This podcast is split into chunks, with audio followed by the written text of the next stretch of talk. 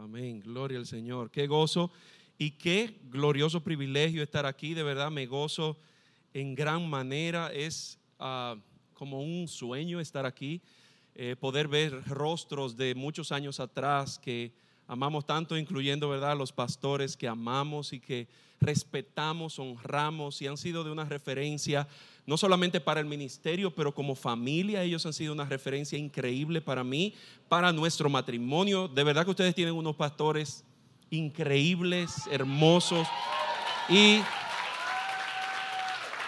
creemos fielmente que Dios ha comenzado una obra en esta casa y la está perfeccionando y vemos cómo no solamente Dios, ¿verdad?, está haciendo una obra en ustedes, pero también una obra en todos aquellos que también ellos han enviado. Porque yo soy uno de aquellos que ellos enviaron. Y ah, bueno, el Señor como que nos, ah, diríamos como que nos puso una anestesia para sacarnos de aquí, porque el que entra aquí no quiere salir. Fue como, como un asunto de verdad que Dios mismo... Uh, agárreme aquí, por favor no, tiene el COVID, no se preocupe.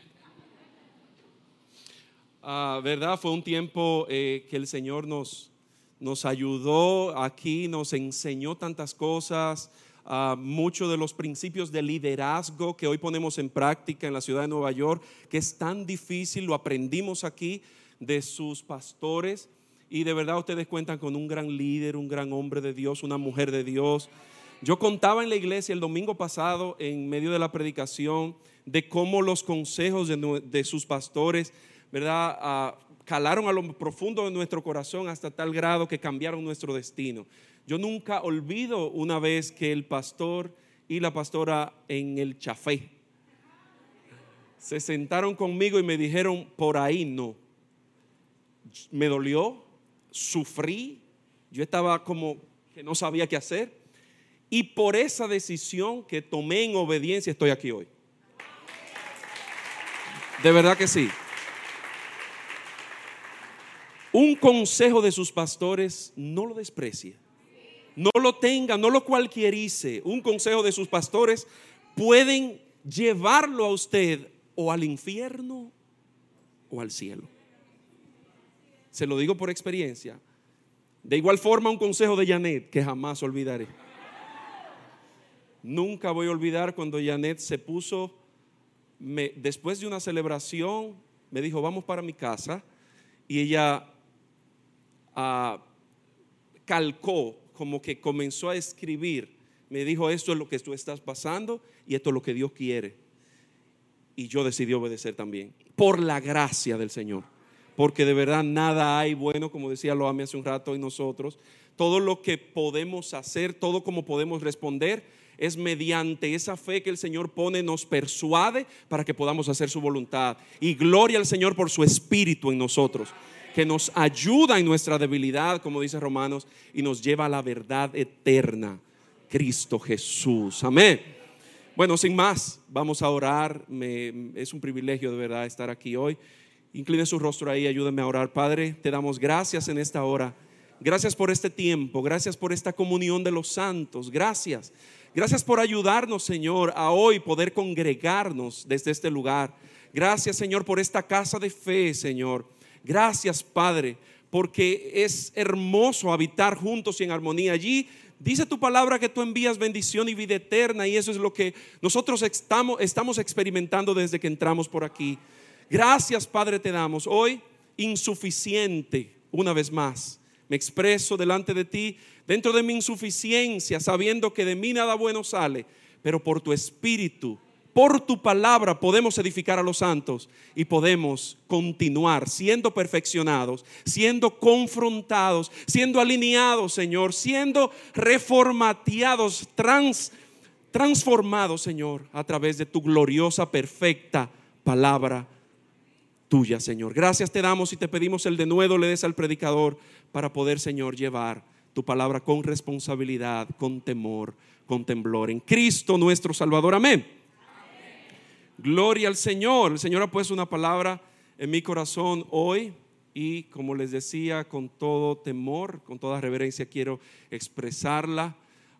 Este es un púlpito ah, muy eh, respetado y todo el tiempo que estuve aquí, unos siete años aproximadamente, vi como a los predicadores, Tony en ese tiempo, el pastor, se paraban en este lugar con temor, con temblor, dándonos todo el consejo de Dios, no tomando nada por conveniencia, no ah, teniendo ah, ese, ese deseo de persuadir con el fin de llenar sus emociones, sino con el fin de que todos estuviéramos en Cristo hoy. Y así ha sido. Gracias, pastores. Y la palabra de hoy se encuentra en Jeremías capítulo 29.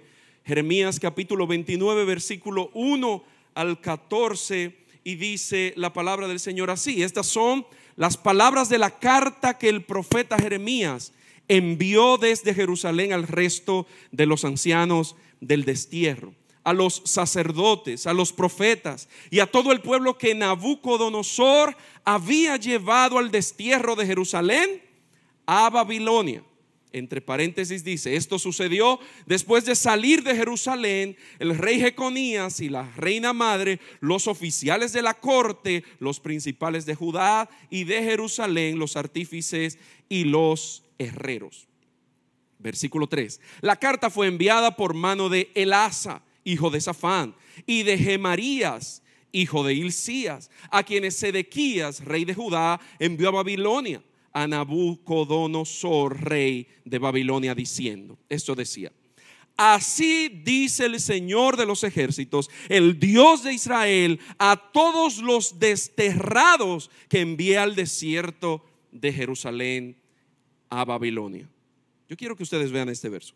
Así dice el Señor de los ejércitos, el Dios de Israel, a todos los desterrados que envié al destierro desde Jerusalén a Babilonia. Seguimos. Edificad casas y habitadla, plantad huertos y comed su fruto, tomad mujeres y engendrad hijos e hijas, tomad mujeres para vuestros hijos y dad vuestras hijas a maridos para que den a luz hijos e hijas. Y multiplicaos allí y no disminuyáis. Y buscad el bienestar de la ciudad a donde os he desterrado y rogad al Señor por ella porque en su bienestar tendréis bienestar. Porque así dice el Señor de los ejércitos, el Dios de Israel. No se engañen vuestros profetas que están en medio de vosotros, ni vuestros adivinos, ni escuchéis los sueños que ellos sueñan. ¿Por qué? Porque os profetizan falsamente en mi nombre. No los he enviado, declara el Señor. Pues así dice el Señor cuando se le hayan cumplido a Babilonia 70 años, yo os visitaré y cumpliré mi buena palabra de haceros volver a este lugar. Versículo 11 es mi texto hoy, porque yo sé, diga porque yo sé. Porque yo sé los planes que tengo para vosotros, declara el Señor. ¿Cómo son esos planes? Planes de bienestar y no de calamidad, para daros un futuro y una esperanza. Me invocaréis y vendréis a rogarme y yo os escucharé. Me buscaréis y me encontraréis cuando me busquen de todo corazón. Me dejaré hallar por vosotros, declara el Señor, y restauraré vuestro bienestar y os reuniré de todas las naciones y de todos los lugares a donde os expulsé, declara el Señor, y os traeré de nuevo al lugar de donde os envía al destierro. Qué palabra, wow. Muchos de nosotros no sabemos el verso 11. La Reina Valera dice, porque yo sé los planes que tengo, ¿verdad? Para con ustedes. Son planes de bien y no de mal, para darle el futuro, el fin, la esperanza que ustedes tienen, que ustedes ah, eh, tienen en mí. Y dice este versículo que lo recitamos muchas veces de memoria. ¿Cuántos sinceramente lo habían oído? ¿Lo habían recitado, ¿verdad? Los planes de Dios son de bien para mi vida. Los planes de Dios son de bienestar para mi vida y eso no está lejos de la realidad, ese es el corazón de Dios. Ahora, ¿desde qué perspectiva? ¿Cuál es la perspectiva de Dios cuando Dios habla de que sus planes para nosotros son de bien y no de mal? ¿Qué Dios está diciendo con esto? ¿Qué Dios está pensando?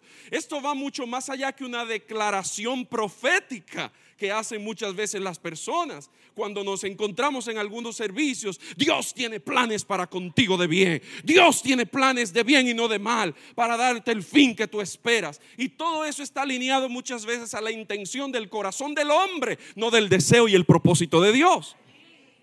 Entonces, ¿cuál es el contexto de esto, verdad? Y Dios está hablando de esto a, estos, a estas personas que están desterradas, están deportadas, digamos, de alguna manera. Ahora, el problema muchas veces que nosotros tenemos al recitar este texto es que pensamos en que Dios no quiere que nosotros tengamos situaciones difíciles nunca. Dios no quiere que nosotros tengamos situaciones, ¿verdad?, incómodas. Desde que hay una situación incómoda, el creyente convencional comienza a reprender, como lo hacía yo. Yo reprendo esa enfermedad. Yo ato y echo fuera ese espíritu que ha venido a dañar mi tranquilidad, mi paz. Y comenzamos a reprender sin discernir la voluntad de Dios. No, porque los planes de Dios son de bien para mi vida. Los planes de Dios no es que nosotros estemos enfermos. Mm. Los planes de Dios no es que yo haya perdido el trabajo. No es que yo te esté pasando lo que yo estoy pasando ahora mismo. De hecho, ni el coronavirus solo mandó Satanás. Mm. Bueno, no dio a todo, o a la mayoría. De hecho, no sé si me ha dado, pero tuvo que haberme dado. Y al que no le dio, se lo pusieron. Así es que tranquilo. No reprenda lo que Dios mandó.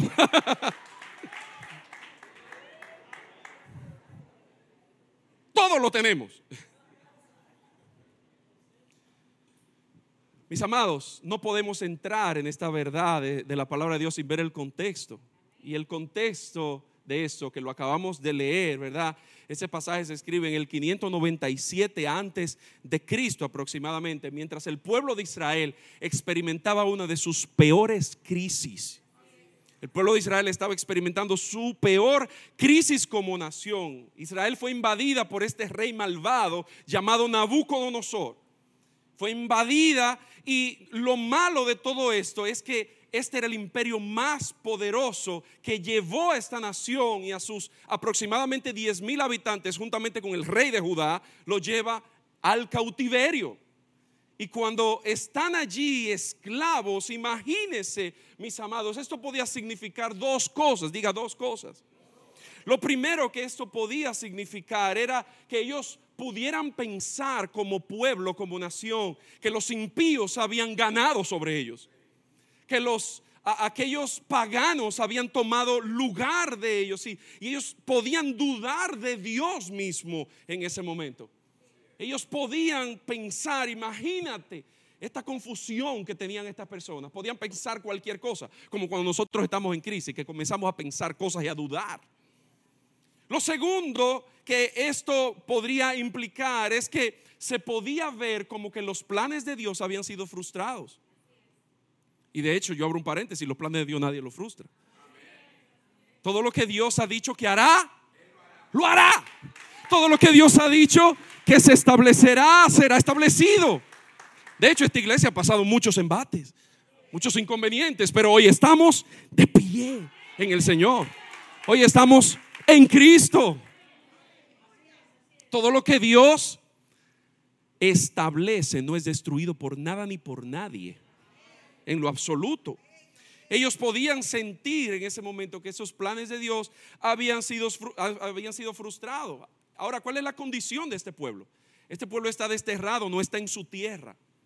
Y no solamente eso, ellos, imagínense una persona que está desterrada. Nosotros tenemos muchas veces la experiencia en Nueva York de personas que llegan ilegal allá y ellos se sienten sin tierra y bajo ilegalidad y eso es un sentimiento de aflicción increíble. Eso es un sentimiento bien fuerte. Estas personas estaban desterradas, confundidas y llenos de miedo, esclavos en otra nación. No es cualquier cosa. Ellos le estaban pasando mal. Ahora Dios, en medio de nuestras crisis, siempre nos habla. Nos habla a través de su palabra. En esta estación Dios habla a través de su voz. Dios nos está hablando hoy. Y él levanta a Jeremías y le dice en pocas palabras, no se preocupen, lo que para ustedes parece una tragedia, para Dios está todo esto dentro de su plan perfecto. De hecho, todo lo que para nosotros parece tragedia, mis amados, todo está dentro del propósito eterno de Dios. Y Dios hará su voluntad. La voluntad de Dios impera. La voluntad de Dios gobierna. No temas. No sientas temor. La voluntad de Dios prevalece. No hay por qué temer porque yo sé los planes que tengo para vosotros. Son planes de bienestar, declara el Señor. De hecho, ese es el tema de hoy. Planes de bienestar. Esos son los planes del Señor. Ahora, muchos judíos jamás se le ocurrió que Dios iba a tratar con ellos de esta manera. Y dentro del contexto no podemos dejar a un lado que estas personas, Dios la envía a este, a, ¿verdad? Este eh, los destierra, los lleva a este lugar, porque ellos estaban siendo idólatras. Era un, problema de idolatría que traían desde hace muchos años. Y Dios los disciplina. De hecho, la disciplina de Dios, mis amados, no tiene que ver con matarnos o con el látigo que muchas veces nosotros vemos en nuestra mente, porque a nosotros nos disciplinaban y nos daban con palos, con vara, con chancleta. ¿Cuánto le dieron con chancleta en algún momento? La disciplina de Dios, mis amados, consiste en llevarnos a su estándar. En eso consiste la disciplina de Dios. Y Dios quiere llevar a este pueblo a su estándar. Ahora, yo quisiera que usted vea el versículo 1, si lo pudieran poner en pantalla, yo quiero hacer un contraste para que usted vea algo.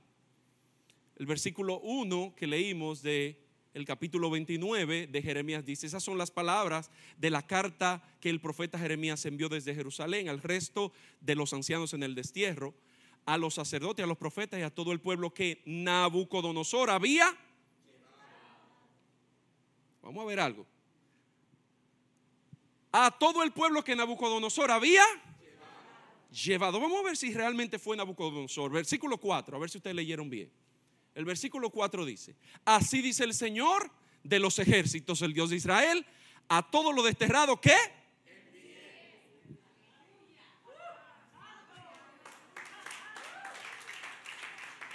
Los llevó Nabucodonosor, los... O lo envió Dios. ¿Cómo es el asunto? El versículo 7, a ver. El versículo 7 dice, y buscad el bienestar de la ciudad donde os he... ¿Quién está hablando? Dios a través del profeta. Entonces, ¿quién lo envía será Nabucodonosor o es Dios? Diga Dios. Ahora Dios utiliza a este comandante de inmigración para que lo traslade. Dios está utilizando a ese soldado de inmigración para que traslade a su pueblo. Por eso es que, mis amados hermanos, con todo el alma, con todo el corazón, les puedo decir, cuando usted se encuentre en una crisis, cuando usted se encuentre en un inconveniente, no mire el inconveniente, mire al Dios que lo metió, que lo introdujo allí. Y el propósito de Dios es que tú puedas discernir cuál es su voluntad en medio de ese traslado, de esa crisis, de ese inconveniente. Dios quería enseñarlos, Dios quería alinear a su pueblo. Y no ha cambiado la forma de Dios. La forma de Dios no ha cambiado. Dios utiliza crisis para alinearnos. De hecho, las naciones, mis amados, todo esto que ha pasado en, todo, en estos años anteriores, es, es una crisis mundial, pero todo esto tiene que ver directamente con la iglesia de Cristo.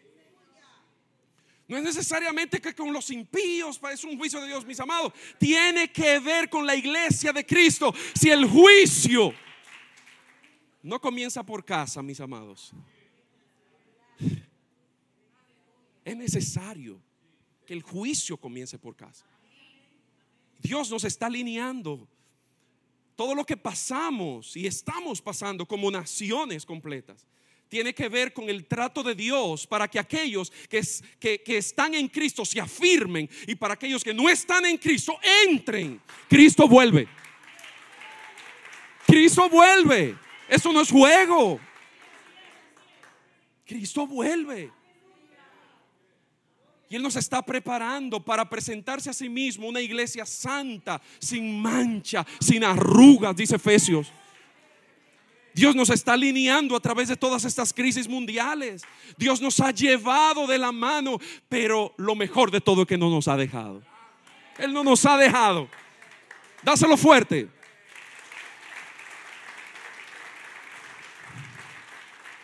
Dile al que está a tu lado, de todo aparente plan humano,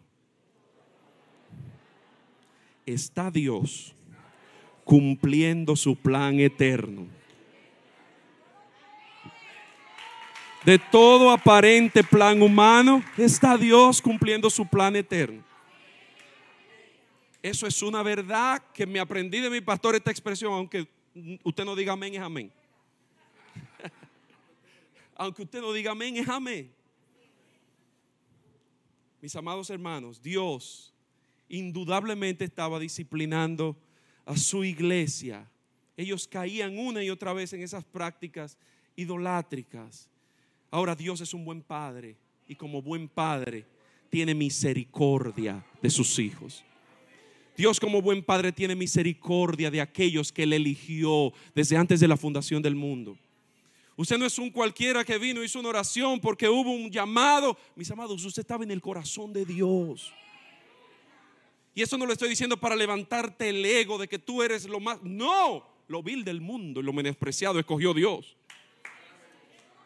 Dios nos ha elegido a nosotros, mis amados. Gloria a su nombre, Efesios 1:3. Bendito sea el Dios y Padre de nuestro Señor Jesucristo, que nos bendijo con toda bendición espiritual en lugares celestiales en Cristo. Según nos escogió Él desde antes de la fundación del mundo, para que fuésemos qué? Santos y sin mancha delante de Él. Él se propuso hacernos santos y sin mancha y Él hará todo lo que tenga que hacer para que así sea. Así es que Dios no está enfocado en circunstancias. Dios no está enfocado en cosas banales que pasan. Saca tus ojos de esta realidad que va a pasar. La vida es como la neblina, dice Eclesiastés. Hoy estamos y mañana no sabemos. Por lo tanto, pon tus ojos en Jesús, el autor y el consumador de la fe. Quita tus ojos de la tierra, pon tus ojos en el Señor. Mis amados, esto se lo digo después de haber pasado tantas cosas y después también de haber hecho caso omiso a muchas palabras de Dios, viéndola allí, pero también así como dije al principio que obedecí, muchas veces desobedecí. Y entré dentro de ese mundo de estrellato evangélico, donde la figura era yo, donde todo tenía que girar alrededor de mí, donde yo era el predicador, el cantante, el fulano. Y muchos saben. Pero un día decidí obedecer lo que ya sabía.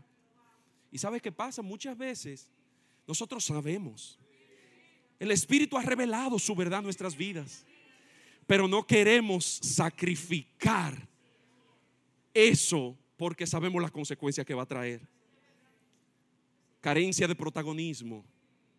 Carencia de muchas cosas, porque, porque el que quiere hacer la voluntad de Dios, dice, dijo Jesús en un momento, que tiene que negarse a sí mismo. En eso consiste el Evangelio, en que podamos negarnos a nosotros mismos, que podamos vivir la vida de Cristo sin importar las consecuencias que vengan, en ser radicales y amar al Señor con todo el corazón, alma, mente y fuerzas, aunque venga lo que venga. ¿Cuántos me están entendiendo? el corazón del Señor. Dios está revelando su corazón en este tiempo. Dios está revelando su voluntad a su iglesia. Lo está haciendo a través de su verdad, de la verdad de las escrituras. Abramos el corazón al Señor y líbrate de algo que es bien peligroso. Dile al que está al lado, la queja. Líbrate de la queja que la gracia de Dios te pueda ayudar a mantenerte en silencio cuando no comprendes muchas veces. Que la gracia del Señor te pueda ayudar a mantenerte firme cuando no entiendes qué está pasando. Que la gracia del Señor pueda mantenerte de pie cuando estás en un momento nebuloso de tu vida y no puedes comprender con quién me voy a casar, con quién voy a, a dónde voy a terminar. Mis amados, Dios tiene planes de bien sobre tu vida y no de mal. Mis amados, Dios permitió que estas personas lo perdieran todo. Todo. Fueron esclavos. Todas sus pertenencias, todas sus cosas se quedaron allá, en Jerusalén, su ciudad, donde Dios se manifestaba en el templo. Y ellos no tenían templo, estaban esclavos. ¿Usted cree que era una situación fácil? Era muy difícil, donde había muchos puntos ciegos para ellos. Te has encontrado muchas veces en momentos donde tú dices, pero no puedo ver qué va a pasar mañana. No tengo certeza qué va a pasar con mis hijos. No sé qué va a pasar con mi familia. Y lo primero que muchas veces en las emociones hacen es coger un vuelo, una yola, un yo no sé qué. Salir de la realidad o irse al mundo. Mis amados hermanos, ten cuidado. Te lo digo en el nombre del Señor. Cuida tus pies. Cuídate. El que esté firme, mire que no caiga. De hecho, hay ahora mismo un temblor global porque los gobiernos no saben dónde va a parar esto. Dios le quitó el control a los gobiernos. Y gloria al Señor. Ahora, de algo sí estamos seguros.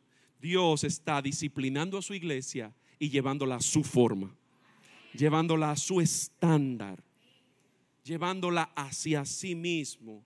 Y a los hijos de Dios le toca lo siguiente. Versículo 7 de Jeremías capítulo 29 dice lo siguiente.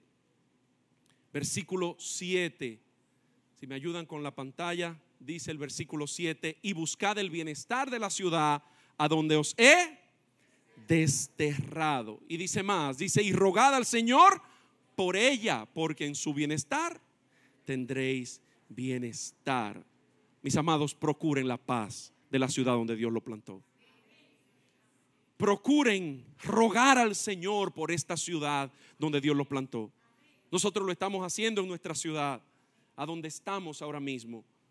Procuren orar por la ciudad, pero también dice el versículo 8 algo muy, pero muy importante. Y yo quisiera que esto se quede grabado en tu corazón. Dice, porque así dice el Señor de los ejércitos, el Dios de Israel. No se engañen vuestros profetas que están donde. Eso es serio. Ni vuestros adivinos, ni escuchéis a los sueños que sueñan. Eso es bien peligroso. Aquellas personas que dicen así dice el Señor. Aquellas personas que en algún momento Dios dijo una cosa y ellos dicen, no, ese no es el plan de Dios para tu vida. Eso es peligroso. Muy, pero muy peligroso. Todo lo que Dios estaba haciendo con esas personas, que es algo que ellos no estaban entendiendo y cuando uno lo lee sin ver el final, muchas veces uno dice, wow, pero es inconcebible como un Dios que tiene planes de bien para con un pueblo, entonces se lo lleva de esclavo a otro sitio. ¿Usted puede pensar eso conmigo? Eso es difícil de, poder ah, como comprender, concebir. Un Dios que tiene planes de bienestar.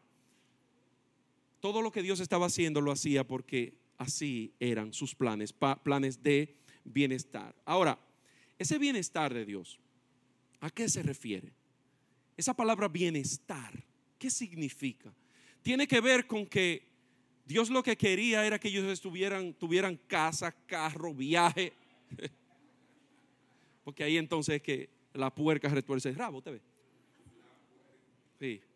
Ahí es que como que no entendemos el asunto. Dios tiene planes de bienestar, pero entonces nos quita todo. Mm, ¿Y qué Dios es ese? La palabra bienestar ahí en el original es la palabra shalom. Y eso me impactó cuando yo leí esta palabra. Los planes de Dios, dice en el original, son shalom.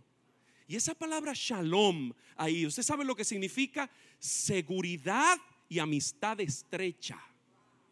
Entonces lo que Dios le está diciendo a ellos es, mi bienestar consiste en que ustedes sean uno conmigo, en que ustedes sean mis mejores amigos, en que ustedes se estrechen su relación conmigo y no con los ídolos. En eso consiste la relación que ustedes tengan conmigo, no en lo bueno que le esté pasando ahora mismo. Los planes de Dios son de bien, shalom. Si usted lo busca en el original, es esa paz que viene como consecuencia de usted ser uno con Cristo. De usted ser uno con Dios. Cuando somos uno con Dios, cuando tenemos esa amistad estrecha con el Señor, nada nos conmueve en lo absoluto. Todo lo que estoy haciendo es lo que Dios le está diciendo. Todo lo que estoy produciendo es para que sean uno conmigo y se divorcien de los ídolos es para que sean obedientes a mí, es para que sus ojos estén única y, exclusivamente en mí. Todo lo que Dios puede hacer que no sea muy agradable al principio, tiene que ver con que usted sea uno con Dios. Con que la bendición de Dios usted la pueda disfrutar. Y no hay mayor bendición que ser uno en Cristo Jesús. ¿Cuántos dicen amén? En esa amistad entonces Dios revela su corazón. En esa amistad Dios revela sus propósitos. En esa amistad entonces Dios revela su, su, su voluntad. Y esa voluntad del Señor que es agradable y perfecta, puede pasar lo que esté pasando a mi alrededor. Yo puedo tener la mayor enfermedad, yo puedo tener todo el problema, yo puedo tener cualquier circunstancia, mis amados hermanos. Y esa paz es la paz que sobrepasa todo entendimiento. Ese es el bienestar de Dios. Eso es lo que Dios quiere para su iglesia. Y eso es lo que Él está produciendo hoy en su iglesia. Que nosotros podamos redefinir esa palabra bien o bienestar. Y que no veamos ese bienestar como algo que tiene que ver con ese Dios romántico que no quiere que yo sufra, ese Dios amoroso, ese, usted ha visto esos cristianos que son ese, que son como abanderados de ese Dios amoroso, de ese Dios tan amoroso, que es tan amoroso que se van al infierno con ese Dios. Dios es amor, pero Dios es fuego, consumidor, dice Hebreos. Ese es nuestro Dios. No podemos fragmentar a Dios. No podemos ver una parte de Dios, un atributo de Dios y dejar el otro. Dios es santo, santo, santo y nos quiere llevar allí a ser santos como Él es santo. ¿Cuántos saben eso? Dios en su sabiduría los envía 70 años y usted quejándose por el año que tiene, pasando trabajo. Ese templo nunca se va a acabar. Desde que yo llegué a la iglesia, ese templo. Eso lo van a ver los nietos de los AMI. Nadie me ha dicho nada, no se preocupe, pero uno sabe como pastor muchas veces los pensamientos y expresiones que se levantan. Mis amados, se hará cuando Dios así lo permita y lo quiera. Se concluirá cuando Dios lo dispuso.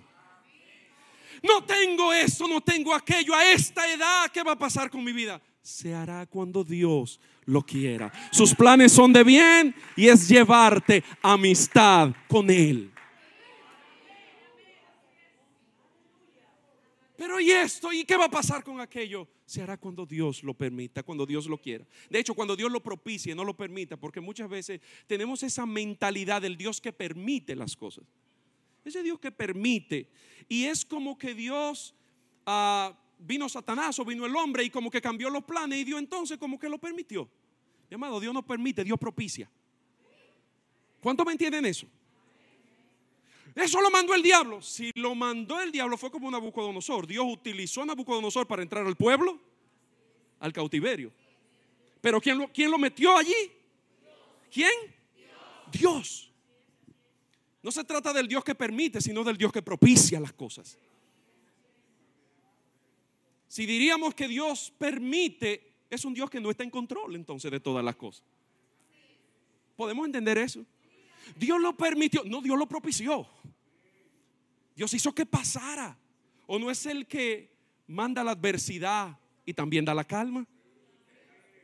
Crea la adversidad y también la calma. ¿Cuántos entienden eso? Nuestro Dios no se le escapa nada. No es a un Dios de palo que servimos, es a un Dios todopoderoso. Tenemos que cambiar el estándar que tenemos de Dios. ese Dios como que viene a servir al hombre, no servimos a Dios. Queremos su voluntad, no quiero que se haga mi voluntad. Queremos la voluntad de Dios. ¿Qué Dios está haciendo en medio de esa situación de este pueblo? Lo está sanando. Los está llevando a sanidad espiritual.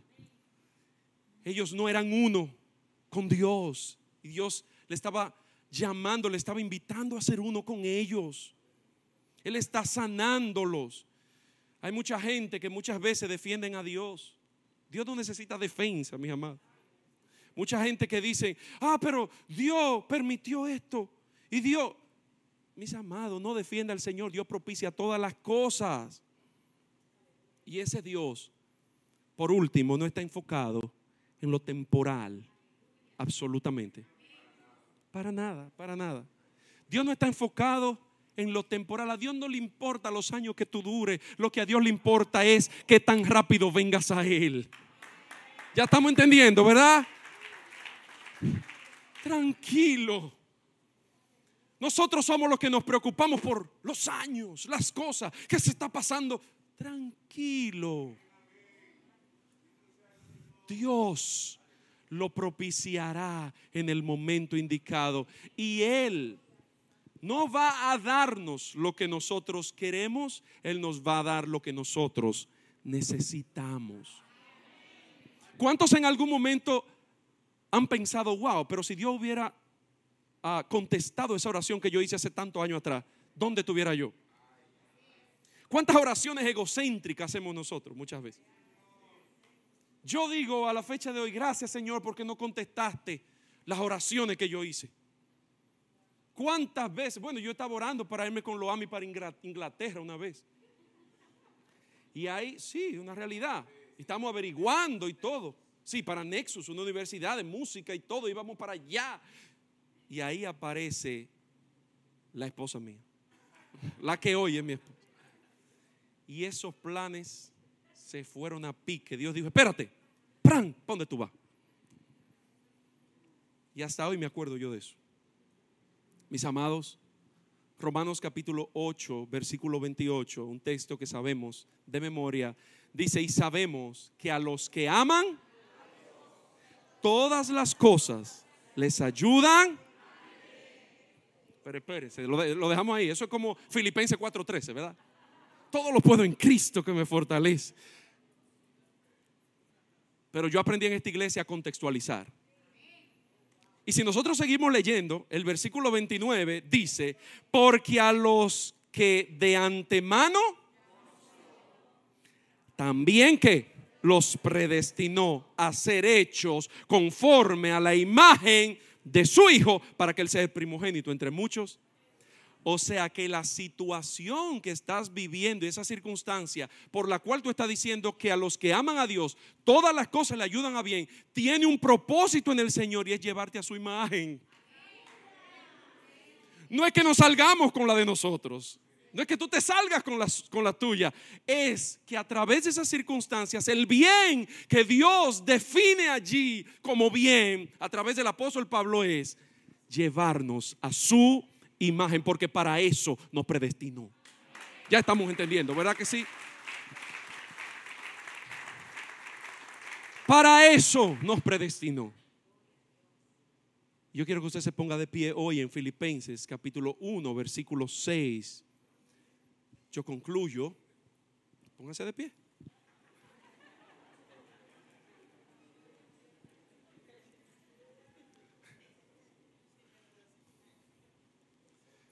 Dice Filipenses 1:6, estando convencido precisamente de esto. ¿De qué? ¿De qué?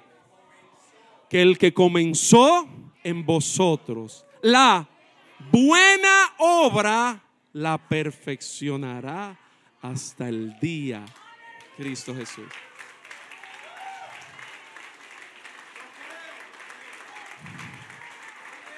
Los planes de Dios son de bienestar. Los planes de Dios no son de mal, son de bienestar. Pero ese shalom tiene que ver con que seamos uno con Él.